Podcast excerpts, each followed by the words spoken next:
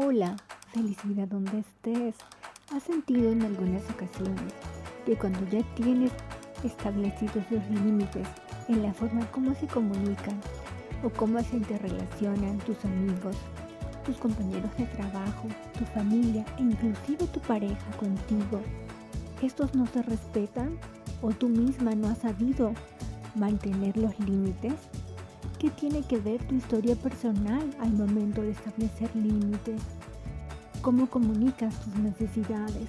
Hoy aprendemos juntos cómo establecer límites saludables. Bienvenidos. Hoy tenemos una conversación súper interesante con Carolina Leguizamón.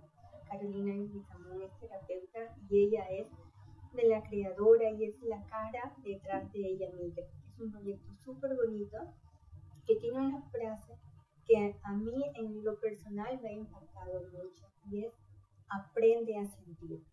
Y yo cuando la leí por primera vez dije, wow, ¿qué, qué frase tan cortita, pero qué significado tiene atrás, cuánto tenemos que aprender a sentir y para que ese sentir nos enseñe también.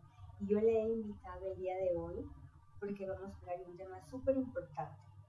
Vamos a hablar de los límites, que yo creo que suena tan fácil y es tan difícil y tan complejo. Entonces, Carolina, bienvenida. Muchas gracias por estar aquí. Gracias por aceptar la invitación. Liliana, muchas gracias a ti por la invitación a este espacio y muchas gracias a las personas que nos acompañan y esperamos que esta conversación nos deje iniciadas e iniciados para más posibilidades de, reflexión, de de aprender y, y, de seguir hablando sobre una cosa tan compleja eh, como poner límites, porque es muy fácil decirlo, pero en la práctica eh, poner límites es efectivamente una experiencia difícil.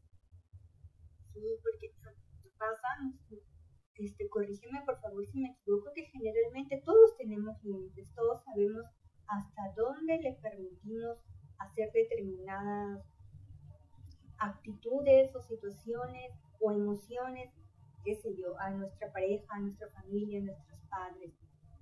Pero las quebramos, por lo menos yo creo que más veces de las que he planteado mis límites. Entonces, la pregunta, ¿existe o hay señales en las que yo me pueda dar cuenta que no estoy estableciendo límites claros porque simplemente no sé hacer unos límites claros?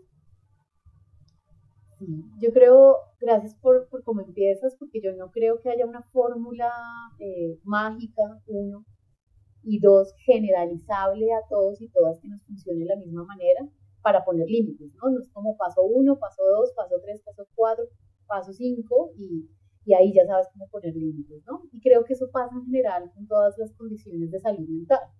Eh, digamos, podemos encontrar unos criterios que es sobre lo cual vamos a conversar hoy, como unas preguntas orientadoras que nos van a ayudar a... Pero cada persona, según su historia biográfica, cultural, social, eh, física, emocional, pues va a tener eh, una serie de recursos y de necesidades diferentes frente a este tema de establecer límites. Entonces, pues lo primero decir que eh, que podemos hablar de unas pautas que nos pueden ayudar a poner límites, pero no de unos tips que, que sean generalizables para todas las personas. Lo segundo es, yo creo que con eso, con lo que tú empezaste, ahí habita la paradoja. O sea, es decir, creemos que sabemos lo que necesitamos. Eh, y si fuera así, creo que sería mucho más fácil poner límites, porque mm, podríamos actuar más en consecuencia o podríamos procurar buscar más esas cosas, relaciones, recursos que atienden nuestras necesidades. Sin embargo, yo creo que uno de los problemas frente a poner límites parte de que no sabemos cómo reconocer a ciencia cierta nuestras necesidades. Eh, uno. Y dos, no sabemos cómo actuar frente a esas necesidades. Entonces, voy a, un ejemplo concreto, ¿no? Yo creo que yo sé lo que yo espero en la interacción íntima o erótica con mi pareja. Creo saber qué es lo que quiero, hasta dónde llegar, hasta dónde le permito, hasta dónde estoy dispuesta a estoy dispuesta a explorar. Y yo creo saber, parece ser que eso es lo que busco. Y cuando es, cuando pido eso, cuando promuevo eso, o cuando espero que eso pase, porque a veces no lo pedimos, si esperamos que los demás generen eh, lo, que, lo que queremos recibir o adivinen un poco nuestras necesidades, pues cuando pasa eso no sé cómo comunicarlo, me da miedo comunicarlo, creo que comunicarlo es malo, creo que comunicarlo eh, es difícil, creo que, que es mejor esperar. Entonces, para ser más concreta con esto, creo que en principio poner límites es una experiencia que implica revisar cuáles son mis necesidades. Y pareciera una respuesta fácil, pero la mayoría de seres humanos lidiamos en diferentes momentos de nuestra vida, en el contexto migratorio, en el contexto de pareja, en el contexto laboral, en el contexto de proyecto de vida, con qué es lo que realmente queremos. De hecho, casi que esa es una pregunta existencial. Entonces, reconocer nuestras necesidades es un proceso de autoconocimiento, por un lado, y por otro lado, relacionado con la autoestima. Entonces, creo que ahí tenemos una tarea grande, ir definiendo qué es lo que necesitamos, qué es lo que no queremos que pase, es lo primero que debemos descartar, lo que no quiero que pase en mi vida, lo que no quiero sentir, en donde no me quiero mover, en donde no me siento acogida como persona, y después lo que quiero que pase.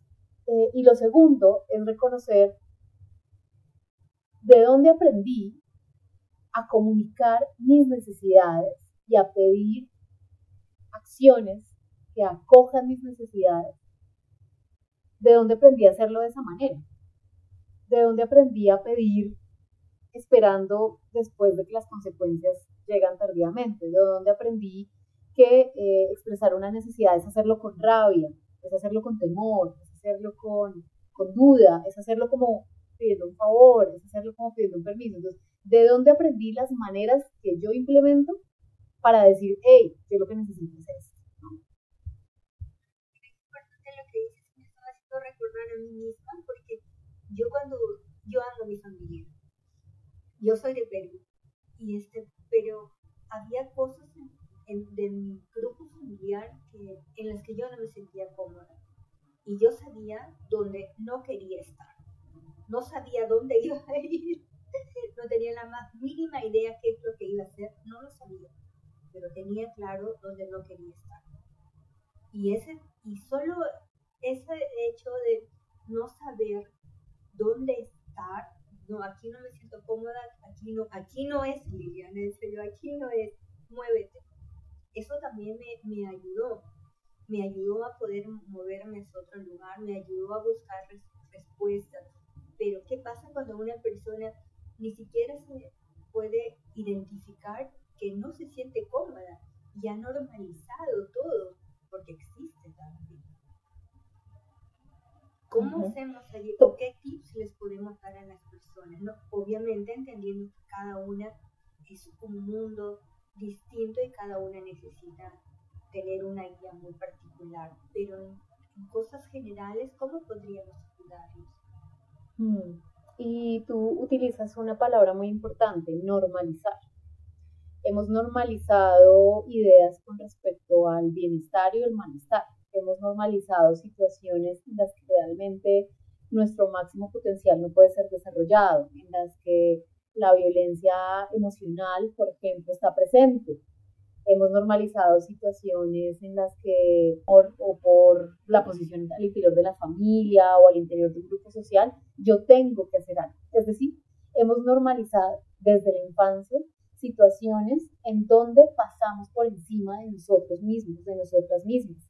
De ahí entonces se hace muy difícil poner límites, porque si yo he normalizado que mis emociones no importan tanto, que yo me puedo dejar para después, que yo no le puedo creer ni siquiera a mi propio cuerpo, porque de pronto no, lo que no siento, yo no, lo que siento no es hambre, lo que siento es ansiedad y pura exageración, tengo que restringirme todo el tiempo la alimentación. No, yo, yo lo que pasa es que estoy pidiendo mucho. No, yo pido mucho en las relaciones, pido mucho en la vida, pido yo soy muy soñadora, eso no va a llegar, muy soñador. Entonces hemos normalizado situaciones en las que pasar por encima de nosotros mismos, nosotras mismas, o dudar del propio deseo es la regla de oro de la relación. Y eso pasa desde la infancia. No, no, no, tú, no tienes ganas de ir al baño, eso es pura ansiedad. y le dicen al niño desde chiquito que tiene que tener o la niña unos horarios para ir al baño, unos horarios para comer, unos horarios para hacer, que algo está mal con su cuerpo, que algo está mal con sus emociones. Entonces, para empezar, hay que empezar a, a ver de dónde fue que yo aprendí a que era normal aguantar, a que era normal ser, pasar mis necesidades a segundo plano, a que era normal sacrificar lo que yo quería, a que era normal que todo tiene que ser una lucha, una, una, una búsqueda por la sobrevivencia, a que era normal, ¿no? Entonces, como desnaturalizar las prácticas de lo normal. Yo creo que las mujeres, eso son mucho más complejo, no digo que los hombres no, quienes también la tienen muy dura con los mandatos de masculinidad que dicen que los hombres son uno, que la tienen súper clara, o que no, que sus fuerzas les permite pasar por encima de sus emociones, olvidar con todo. Pero yo sí creo que las mujeres frente al establecimiento de límites la tienen mucho más difícil, porque independientemente de nuestra edad, en los diferentes contextos de socialización, siempre hay alguien que puede opinar sobre nosotros, sobre la edad en que tienes que tener un hijo, sobre el momento en que en el contexto migratorio tú debiste integrarte o aprender una lengua, sobre lo que deberías hacer como pareja o como esposa, dependiendo del estado civil o la categoría que se use en ser pareja. Eh, es decir, siempre hay alguien opinando, una sociedad vuelta familia, vuelta redes sociales cercanas, vuelta mandatos culturales, que le dice a las mujeres, eh, pues, qué es lo que necesitan. Es que tú a los 40 años necesitas prepararte para la menopausia, es que tú a los 15 años necesitas estar haciendo esto, es que tú como mamá deberías, ¿no? Entonces ahí es muy difícil conectarse con las necesidades. Por eso vuelvo a la primera idea que que tú me planteas. Yo creo que la mayoría de seres humanos lidiamos muchos momentos de nuestra vida y vamos a lidiar en muchos momentos de nuestra vida con la pregunta, pareciera muy existencial, pero a la larga es muy concreta, de qué es lo que necesito. Y si tú me pides un tip concreto, por llamarlo de alguna manera, yo creo que la primer ventana que nos dice qué necesitamos es el cuerpo. Y esto lo voy a relacionar con una palabra muy usada y un poquito manoseada, que es la intuición. Entonces se nos tu intuición te guía y pareciera que la intuición es un don espiritual por allá de quién sabe qué gente que se puso a meditar quién sabe cuántas horas, cuando la intuición es el mensaje bioquímico del cuerpo que me está diciendo, tú en esta situación estás o en modo sobrevivencia o en modo posibilidad. En modo sobrevivencia es, quieres huir, no sabes qué esperar, eh, estás pendiente todo el tiempo de cuál es la siguiente consecuencia, estás pendiente todo el tiempo de cómo es que tienes que comportarte, no sabes exactamente cuáles son las reglas de juego de esta relación, el modo de sobrevivencia me hace dudar siempre de, mi cuerpo, me hace, me hace lidiar con problemas de sueño, de conducta alimentaria, con las mujeres es muy común con el, con el ciclo hormonal, con el ciclo menstrual, con el ciclo sexual también, eh, me hace dudar todo el tiempo de mí, eh, y ahora que han llamado mucho esto el síndrome del impostor, en fin, entonces, la primera cosa para descubrir qué es lo que quiero, incluso emocional y cognitivamente, es volver al cuerpo. ¿Qué síntomas he naturalizado? Estreñimiento, problemas digestivos, problemas de mi sistema hormonal, eh, problemas en mis rutinas de sueño, cuando estoy en alguna situación de algún momento a otro respiro, o sea, es decir, respiro más, de, más rápido, quiero decir. Entonces, el primer lugar es mi cuerpo, diario, mental u ojalá escrito de tu cuerpo. Cómo son tus ciclos hormonales, qué pasa cuando vas al trabajo, cómo reacciona tu cuerpo, dónde se siente, dónde se siente la presión, qué pasa cuando te pones a hablar en otra lengua, dónde se siente la presión, porque no es lo mismo para todo el mundo. Entonces lo primero es ve al cuerpo, ve al cuerpo, qué zonas de dolor, de placer, de comodidad, de incomodidad se te activan cuando estás en esta situación con esta persona, en este contexto. Entonces la primera necesidad es el cuerpo. Si yo de verdad me fijara en cómo está mi cuerpo y dejara de actuar como un autómata, como un autómata, yo entendería y me pillaría, me daría cuenta más, más rápidamente qué relación me genera protección o no. Hay relaciones incluso de familia, incluso de pareja. Aunque uno dice, yo, yo los quiero, yo siento que me quieren, pero todo el tiempo en esa relación mi corazón, mi corazón está palpitando, estoy pendiente de lo que esa otra persona hace o dice o me ve, estoy queriendo, mi cuerpo, mi sistema digestivo se pone raro, O sea, si uno se pone a dar cuenta, el cuerpo de uno reacciona diferente según el contexto de relación. Entonces, lo primero, vuelve al cuerpo, a seguimiento a tus ciclos hormonales, físicos, bioquímicos. Pareciera una tarea muy larga, pareciera una tarea muy aburrida, pareciera una, pareciera una tarea muy trivial, pero no lo es. No requiere mucho tiempo. Hagamos un diario de observación en dos semanas y nos daremos cuenta qué relaciones nos están disparando reacciones, qué relaciones nos están disparando reacciones físicas eh, y bioquímicas de nuestro cuerpo, hechas gastritis, hechas eh, no poder dormir, hechas tensión en la espalda, pero otra vez naturalizamos eso. Yo creo que lo primero es vuelva al cuerpo. Lo segundo, que es una tarea un poco más larga, que requiere más larga pero, pero muy bonita, es la de dejar de creer como ciertas las maneras mías de, de relación implica eh, volver a la pregunta, ¿dónde fue que yo aprendí que decir lo que yo quiero es difícil, es conflictivo, lo tengo que hacer feliz, lo tengo que hacer triste, lo tengo que hacer de mal genio, con una lucha? ¿Dónde fue que yo aprendí que comunicar mis necesidades requería una, requiere una planeación larguísima? ¿Dónde, dónde aprendiste lo que aprendiste de, de comunicar tus, tus necesidades? Eh, físicas, por lo menos. Esto que me estás diciendo me genera, no, esto, o, no sé por qué, pero esta persona me activa esto y busco esta red de apoyo. Entonces, creo que la primera herramienta es sin un ejercicio de autoconocimiento, autoconocimiento de mi cuerpo, de mis reacciones. Esa es, la primera tarea. Te cuento que yo hace tiempo atrás había leído un reporte donde hablaban de las emociones, cómo las emociones se comunican con el cuerpo y decían que había milisegundos en el que primero el cuerpo reacciona y después el cuerpo una emoción. Y daban, por ejemplo, el miedo, antes de que tú sientas la emoción del miedo, automáticamente tu cuerpo ya se ha paralizado, los pelitos se han parado, tu corazón ha cambiado de ritmo. ¿Y cuánto nos falta observar a nuestro cuerpo? Y yo después que le dice, de verdad tienes razón, cuando voy manejando la bicicleta y pasa algo, sí me doy cuenta que primero mi cuerpo se pone como que duro y después empiezo a sentir miedo. Y creo que también es que nos falta mucha información, ¿no? Y lo bueno de todo esto es que también ahora ya la tenemos más disponible, ¿no? Más a la mano y es, es también una, no solo autoconocerse, sino también autoeducarse autoeducarse de pocos, ¿no? O compartir la información con quien desee escucharla, ¿no? En, su momento, porque a todos nos llega el, el momento. Y sabes que mí me pasó una cosa muy curiosa cuando yo llegué aquí a, a, Berlín, porque en, en, mi país, cuando un niño llega a una, a una casa, el niño tiene que saludar a toda la familia. Si en la familia hay 10 personas, tienes que saludarlos a todos. No importa si el niño no desea saludar, ¿no? Él simplemente tiene que hacerlo porque, porque sus padres se lo piden y lo tienen que hacer. Y aquí, no, las emociones del niño sí son respetadas. El niño sabe a quién le da un abrazo, el niño sabe a quién le da, le extiende la mano y a quién solamente le mueve la mano y le dice hola.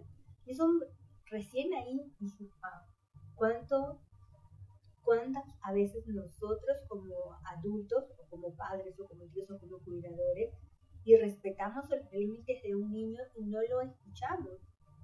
Y después, cuando crece, obviamente que va a repetir lo mismo, como tú lo dices, porque lo aprendió.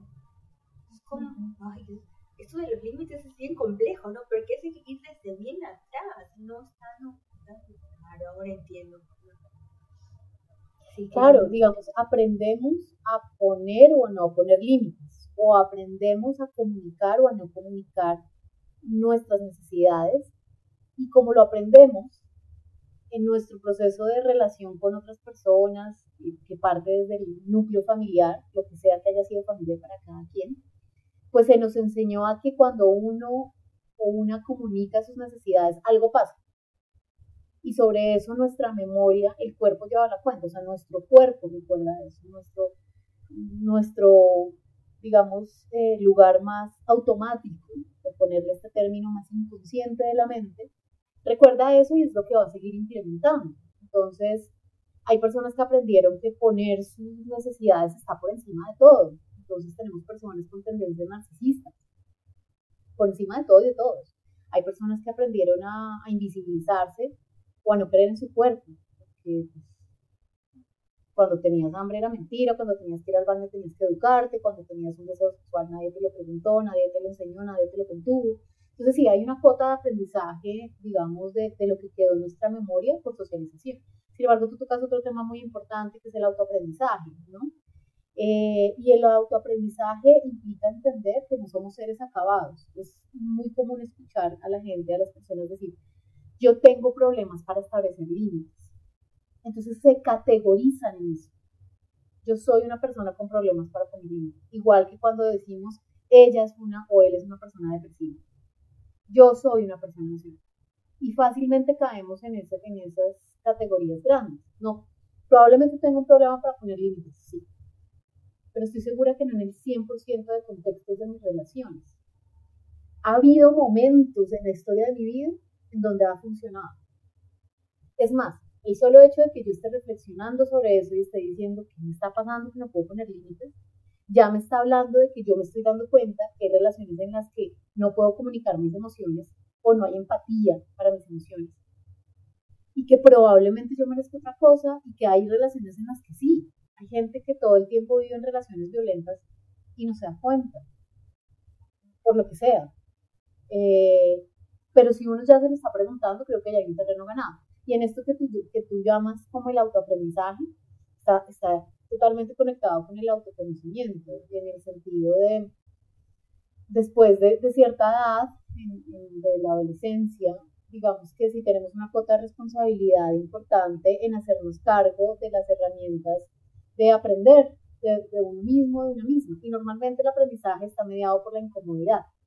Entonces me haces pensar en un segundo tip, hablando de tips para, para poner límites, y es que no hay aprendizaje, no hay cambio en las relaciones, no hay manera de atender mis necesidades de manera responsable, saludable y amorosa con lo que yo necesito a nivel corporal, cognitivo, emocional y social, que no sea atravesando por conversaciones incómodas. Necesitamos tener conversaciones incómodas para poder poner límites. Eso implica que si yo le decía siempre sí a mi pareja, o a mi amiga, eh, o a mi mamá, o a mis hijos de tal cosa, pues me toca atravesar por la conversación de incómoda de, hey, he cambiado, ya no, ya no quiero esto, me he dado cuenta que esta situación me genera esto, y quisiera bajarle a esto, tenemos que trabajar conversaciones incómodas. Esto es muy fácil decirlo nuevamente, pero es claro, difícil ponerlo en la práctica. También tengo que decir algo, las violencias intrafamiliares existen y muchas veces cuando una persona quiere comunicar que ya no se siente cómoda, es probable que haya una reacción agresiva, abusiva o violenta. Y lo digo porque esto pasa más de lo que pensamos en nuestras relaciones cercanas. Y en nuestra propia vida lo habremos vivido. Y la violencia no siempre es física es también emocional. La violencia también es, ah, ya no quieres esto, entonces nunca más. Y no te vuelvo a tocar, no te vuelvo a hablar, no te vuelvo a decir nada, que en esta casa no se puede volver a hablar, en esta relación no se puede hablar. Eso pasa con amigos, con parejas, con familias. Entonces, eh, entonces es, es complicado. Eh, por ejemplo, en el contexto migratorio, cuando la familia se queda en el país de origen, es difícil establecer límites y decir, hey, yo ya no, ya no quiero hablar de eso o ese tema no me nutre, o no me sirve, o, finalmente no puedo hacer nada para que me entras con esa conversación, o ya no quiero esto. Y ahí hay unas culpas muy difíciles, porque otra vez, las, los demás no están preparados para eso. Pero uno no promueve conversaciones incómodas de decir, ya no quiero esto, ya no puedo esto, ya no quiero asumir esta responsabilidad, o esto no es mi responsabilidad. Uno no promueve en contra de los demás, como porque ya no quiero esa relación, o ya, ¿no? uno las promueve para generar cambios y uno no puede esperar que necesariamente la otra persona entienda que lo estoy cambiando. Pero la segunda invitación es tenemos que generar conversaciones incómodas. Y esas conversaciones incómodas, para empezar, es con nosotros mismos. La honestidad y con nosotros mismos. Honestidad brutal y ante todo. ¿no? En dónde me he mentido, en dónde me he vendido, en dónde he renunciado a mí para satisfacer, en dónde he renunciado a mí para eh, para quedar bien, en donde he renunciado a mí por temor de no encajar, en donde he callado, en donde he querido romantizar cosas que son negligencia o violencia emocional, en donde he romantizado el contexto en el que crecí. Y realmente tras ese contexto hay prácticas de invisibilización. Eso no hace malo el contexto, eso lo hace humano. Es decir, ser honestos es ser humanos. Es decir, hay zonas grises y zonas oscuras. Y yo, en este momento de mi vida, en el contexto en el que cada persona que nos escucha se encuentra, yo tengo que decidir qué arco iris pinto con estos grises y estos matices diferentes que tengo.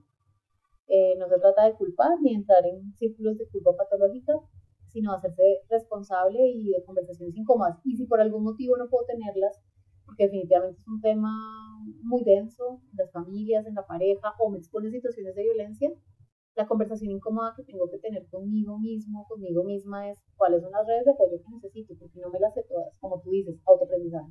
No me las sé todas. Eh, me cuesta pedir ayuda, me cuesta, me cuesta aprender de mí mismo me cuesta aprender de los demás, me cuesta ser vulnerable. Entonces no me las sé todas, necesito pedir ayuda. Ay, sí, esa es una de las cosas más duras que a mí me ha pasado en este mi proceso de migración. Aceptarme que soy vulnerable. Aceptar que, que sí que va a haber muchas veces en las que me voy a romper y me voy a tener que volver a armar. muchas veces en las que me voy a equivocar y tengo que aprender a ser compasiva conmigo pero es uno de los trabajos más duros creo que existe, pero también uno de los más hermosos. Y creo que todas las personas en algún momento de su vida, independientemente de la edad que tengan, deberían atravesar por ahí, a conocerse.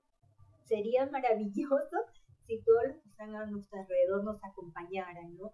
Pero también en, en ese crecimiento vamos dejando a personas que ya no van a pensar igual que nosotros, que ya no van a comulgar A mí me dolía mucho cuando la gente me decía, oye, ¿cómo has cambiado? Ya no eres la de antes. Y me dolía, ay, ay no, pero entonces, y justo fue, hace dos semanas hubo una, una feria aquí en Berlín, una feria alimentaria, y yo fui a ver a unos ex colegas, cinco años no veía a uno de mis colegas, y me miró y me dijo, Liliana, ¿cómo has cambiado? Qué bien que se te ve. Y mira, pasó tanto tiempo y hace dos semanas recién entendí que el cambio que yo había hecho alguien más lo podía notar y no era de todo mal.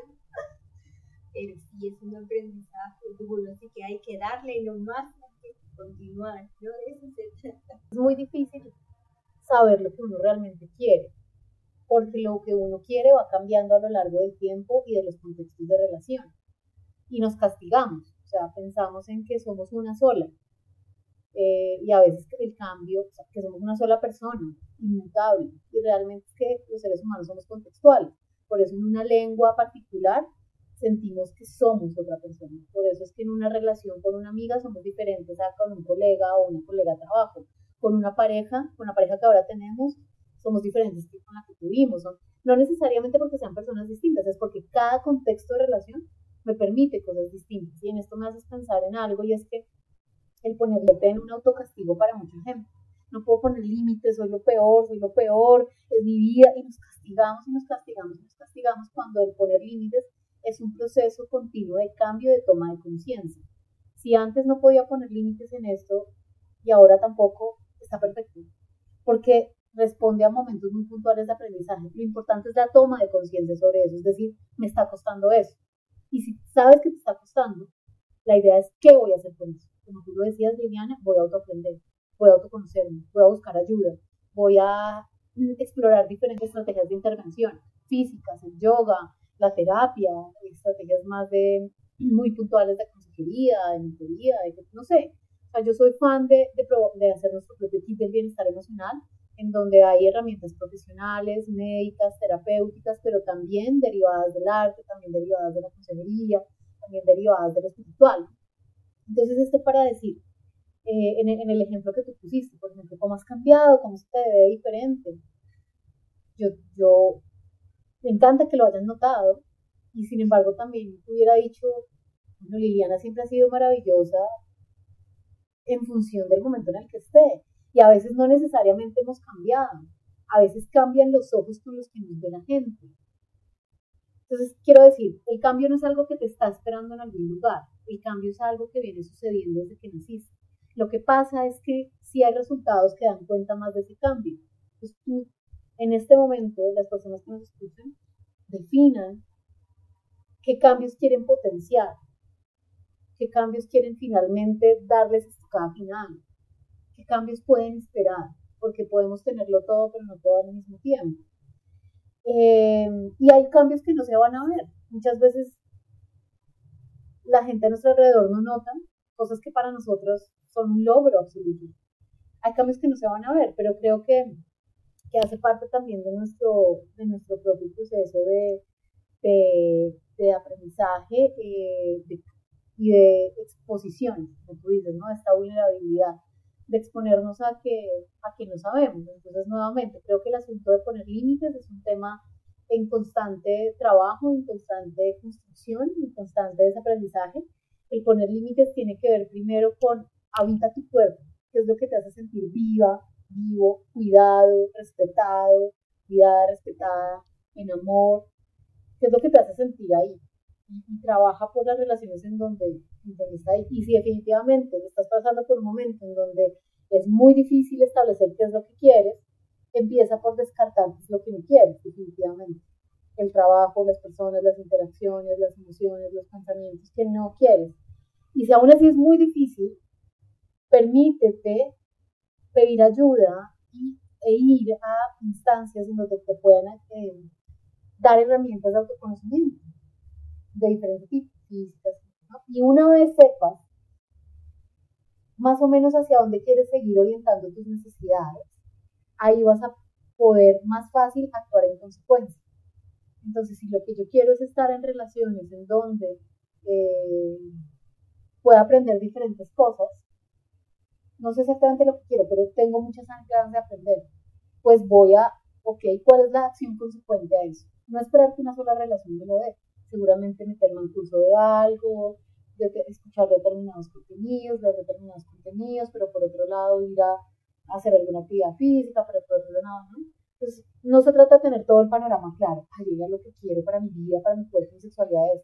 No, ve identificando una necesidad, una por favor, una a la vez en tu relación de pareja, en tu sexualidad, en tu contexto migratorio, en el aprendizaje de la lengua, en tu perfil profesional, en tu relación con tu mamá, con tus hijos, con tu pareja. Una, un, empieza a actuar en consecuencia. Una vez esa necesidad ya sientes que actuado en consecuencia, sigue con lo siguiente y así sucesivamente.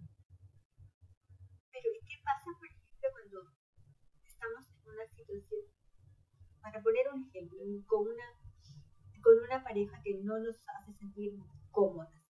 Hemos establecido nuestros límites, pero la otra persona no los, no los respeta y los está quebrando constantemente. Ahí la opción es moverse, salir de ese lugar o, o, se tiene uno que quedar y hacer respetar sus límites. A veces no es más seguro salir. ¿Cómo se procede allí?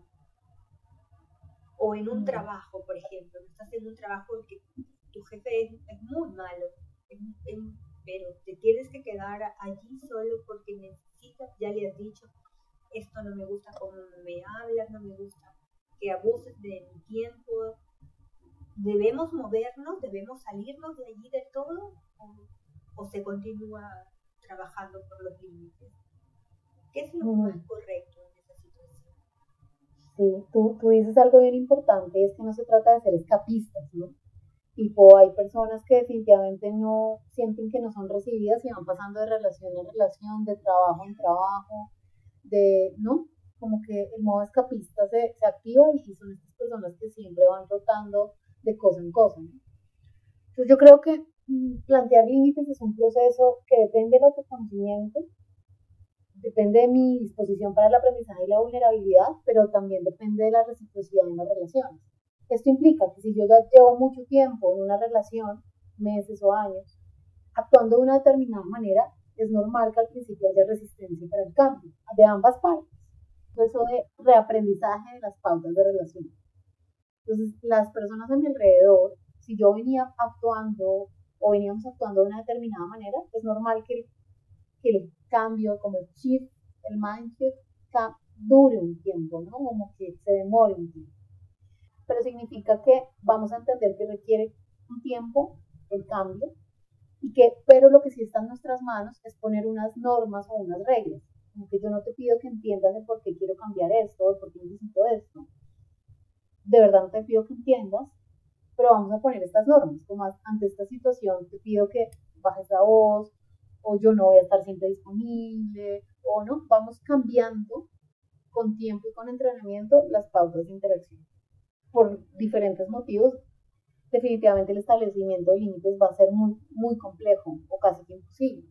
Y ahí puedo decidir moverme, tipo relaciones de pareja que, o de amistad o íntimas, no necesariamente tienen que ser de pareja o amistad, pero que sean íntimas, las que definitivamente tengo que entender que debo hacer un duelo. Porque ahí esa, con todo y que ame, quiera, aprecie, haya momentos de intensidad con esa persona o esas personas, tengo que hacer un duelo, tengo que hacer un cambio. Entonces, hay habrá relaciones que tienen que acabarse. Pero habrá otras que por su naturaleza, definitivamente no puedo cambiar a la persona, tipo en el trabajo. ¿Qué más quisiera yo que cambiar a la persona o que salir de este trabajo? Pero necesito dinero. Entonces ahí va a ser muy importante pedir ayuda, ahí va a ser muy importante em, saber cómo estoy comunicando. O sea, pareciera que poner límites es demandar algo. Y si yo opero desde la demanda, las otras personas siempre van a actuar eh, como a la defensiva. Liliana, tienes que escucharme. Liliana, ¿no entiendes que no me puedes llamar hasta ahora? Liliana, tú tienes que dejar de hacer eso. Liliana, tú tienes que acercarte a mí de esta manera. ¿Sabes? Entonces, eso, eso, por eso hablo de, hablábamos en el primer punto, de entender desde dónde vienen las maneras en las que yo comunico mis emociones o mis necesidades. Si yo entiendo que si yo creo que comunicar una necesidad es hacer una demanda, preparémonos siempre para la reacción adversa y para que los procesos sean mucho más largos. Pues muchas veces no se trata solo de comunicar lo que quiero, sino desde dónde lo quiero. La otra persona no es adivina. No, mira, es que para mí, para mí es importante la puntualidad porque tengo en casa personas que me esperan. Para mí es importante la puntualidad porque cuando yo no, no era puntual en casa, siempre tenía un castigo, o en el colegio, donde fuera.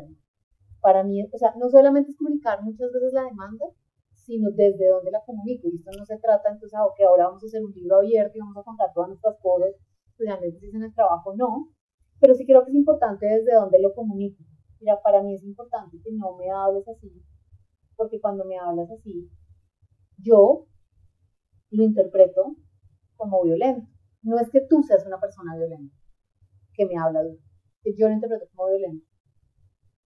No, pero qué exagerada eres. No, mire, precisamente lo que te quiero comunicar es que yo lo interpreto así. De pronto para ti es exagerado, para otras personas sí, para otras no. Pero yo lo interpreto así. Entonces, quisiera tal vez que contáramos hasta tres, que hablaras más pasito, no sé.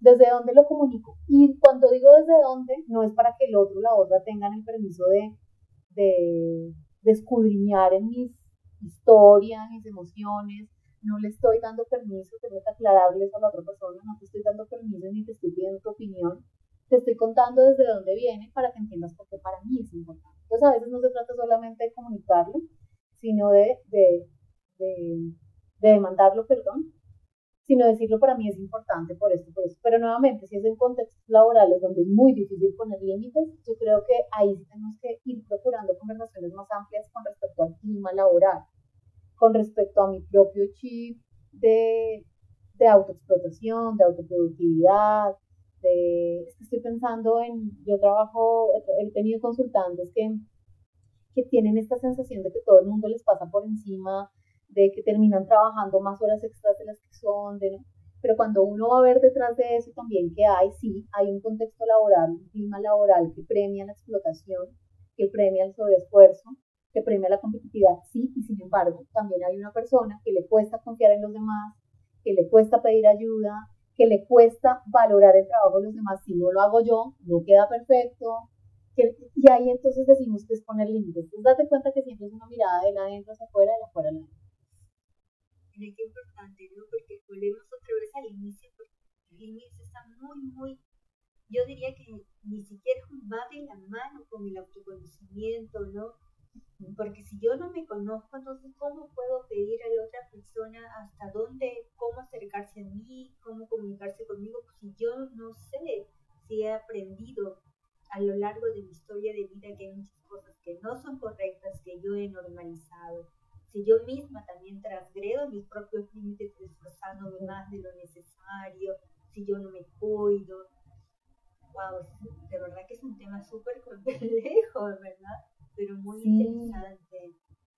Y, y, yo creo que eh, como para ir, ir cerrando también en esas técnicas, porque acordemos como para contextualizarnos, como poner un límite, poner límites corresponde a las acciones verbales, no verbales o de diferente tipo que yo uso para comunicar una necesidad y actuar en consecuencia. Eso es poner límites, comunicar una necesidad y actuar en consecuencia. ¿Por qué es tan difícil? Ya lo dije.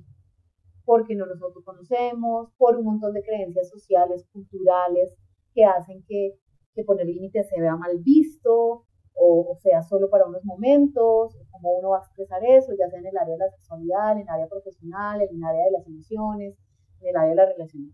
Dijimos que uno de los primeros lugares para saber cuáles son mis necesidades es volver al cuerpo, es hacer un diario, un escaneo, observar cómo mi cuerpo reacciona ante determinada persona, relaciones y situaciones. ¿Cuánto he naturalizado la incomodidad? Ah, no es que la gastritis, el dolor de espalda, eh, la ausencia de placer en mis relaciones sexuales es normal, el aguantar es normal, que yo no lo crea mi cuerpo. Naturalizamos, como tú bien lo dijiste, los síntomas. Entonces, volvamos al cuerpo. El segundo tip que hablamos, después de, volver al cuerpo, pues tiene que ver con pedir ayuda, ¿no? Porque no tengo por qué sabérmelas todas. Y esto lo voy a, lo voy a unar a lo que tú acabas de decir, que es muy, muy importante. Ya dijimos que poner límites como el autoconocimiento no es una tarea fácil ni es una tarea que se logra ni con un retiro espiritual, ni con un retiro de yoga, ni con un libro de motivación, así como la alcanza con Sí, ojalá, imagínate. No, vivíamos en una sociedad que no se hace daño la una y la otra. Mira, pero lo que sí pasa es que debemos procurar relaciones que nos recuerden la importancia de cuidarnos y de autoconocernos. Normalmente esas relaciones son incómodas, no violentas, incómodas. ¿Eso qué quiere decir? La amiga que me está diciendo tú hace cuánto es que no paras.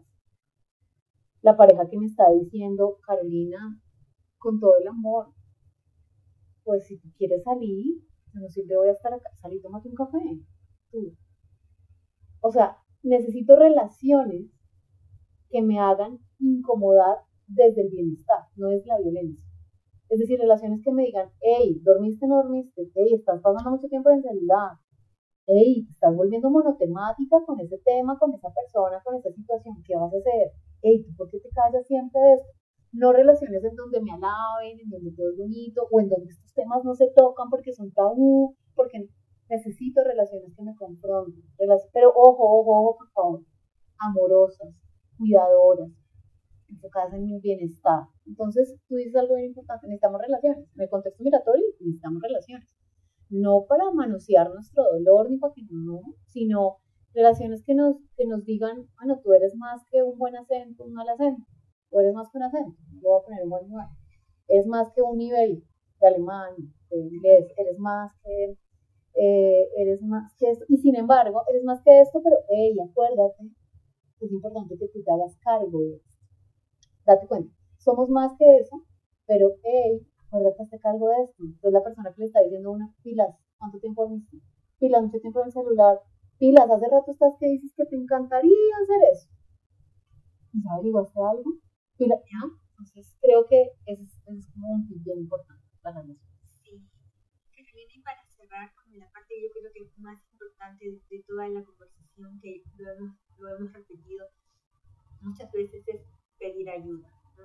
Pedir ayuda es súper importante Cuéntanos, por favor, cómo podemos acercarnos a ti.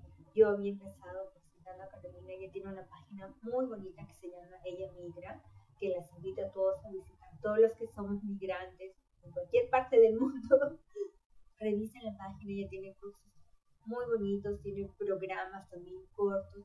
Antes de cerrar, Carolina, ¿nos puedes contar brevemente el proyecto que tienes y cómo podemos encontrarte? Gracias.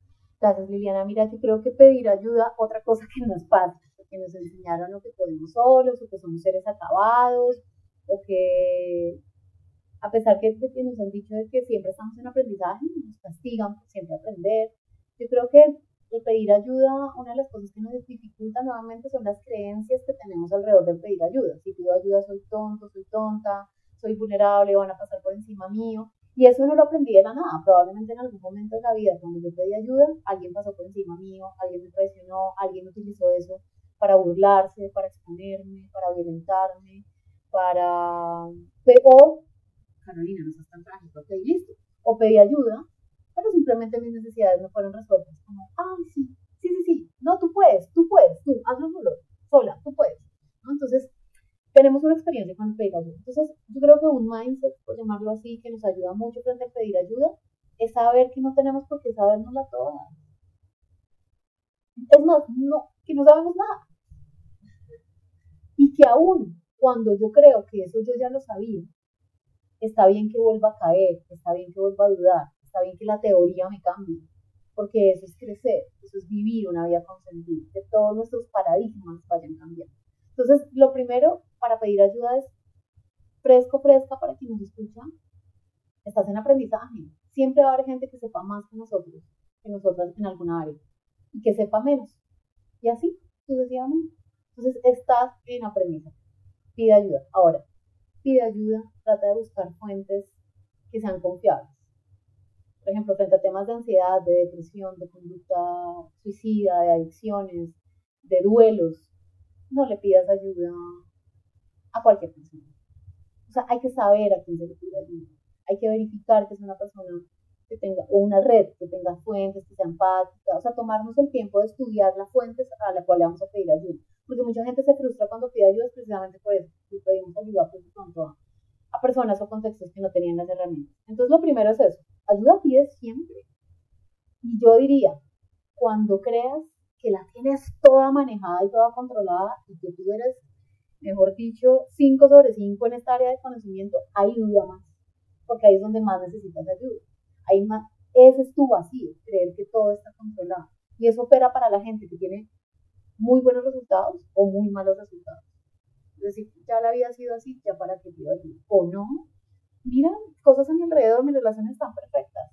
Cualquiera de los dos está sesgado y necesitas pedir ayuda. Pero pedir ayuda es, hey, ¿qué es lo que yo no estoy viendo en esta situación? Eso es pedir ayuda.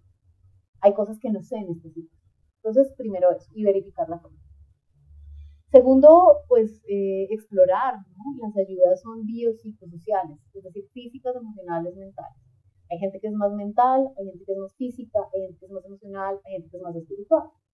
Hay gente que es más integrativa, hay gente que solo opera desde uno de los planos que acabo de mencionar. Entonces, pues ve pidiendo ayuda según lo que a ti se te facilita. Hay gente que se frustra en los procesos de cambio porque, lo, porque se está buscando en los chamanismos, en el yoga, y resulta que esta persona es mucho más mental, mucho más analítica. Está bien, no todas las herramientas le funcionan a todo el mundo Entonces, como que reconoce que desde cuál es tu cuadrante que más operas, ¿no? más analítico, más corporal, una mezcla de dos, una mezcla de cuatro. Por supuesto, te espero en Ella Migra. Ella Migra es un proyecto de salud mental y bienestar emocional para eh, personas, especialmente mujeres, que estén en procesos de cambio y que quieran trabajar su autoestima y eh, que quieran manejar eh, contextos para lidiar y gestionar la ansiedad. Ella Migra es, un proyecto que nace cinco años en honor a mi hermano, que también fue un migrante, también estudió psicología, también, nace en honor a él, pero además también nace en honor a las miles de personas con las que he trabajado en los últimos 13 años de diferentes contextos y condiciones culturales, económicas, políticas, sociales. Em, y eh, allí vas a encontrar herramientas dedicadas a, a, explorar el autoconocimiento, una visión diferente de la migración, eh, o, es decir, de las experiencias emocionales en el marco de la migración, y eh, vas a encontrar también herramientas para la ansiedad, todo desde una mirada biopsicosocial. Hay muchos recursos abiertos es decir, que no requieren pago, muchos, muchos, hay muchos contenidos audiovisuales especialmente, que, ojo, no pretenden ser la verdad, porque yo no trabajo desde la verdad, trabajo desde puntos de conversación y reflexión que nos permitan movernos a aprender. Entonces, acércate a esos contenidos desde esa curiosidad, no desde una Biblia, así como deberías acercarte casi a toda la vida. eh, con mucha curiosidad, pero sin que sea una Biblia, pues. Y, em, y también hay recursos pagos, ¿no? Está la consulta individual y están los espacios de consulta terapéutica que este 2023 vamos con otros temas. Entonces nos encuentran en www.ellamigra.com o en arroba yamigra, en Instagram, en Pinterest, en LinkedIn, en Twitter, en Twitter, en, en todas las redes sociales de Carolina para que ustedes revisen la página. Es muy bonita y como ella lo dice, tiene, toca, lo toca desde una mirada diferente. Les va a encantar. Tienen que ir a mirarlo, verdad. Carolina, muchísimas gracias. Gracias por aceptar esta conversación. Gracias por compartir todo lo bonito que tú sabes. Que lo, yo creo que todos van a disfrutar esta conversación tanto como la he disfrutado. Muchísimas gracias. Muchas gracias a ti, Liliana. Te envío un abrazo grande y hasta la próxima.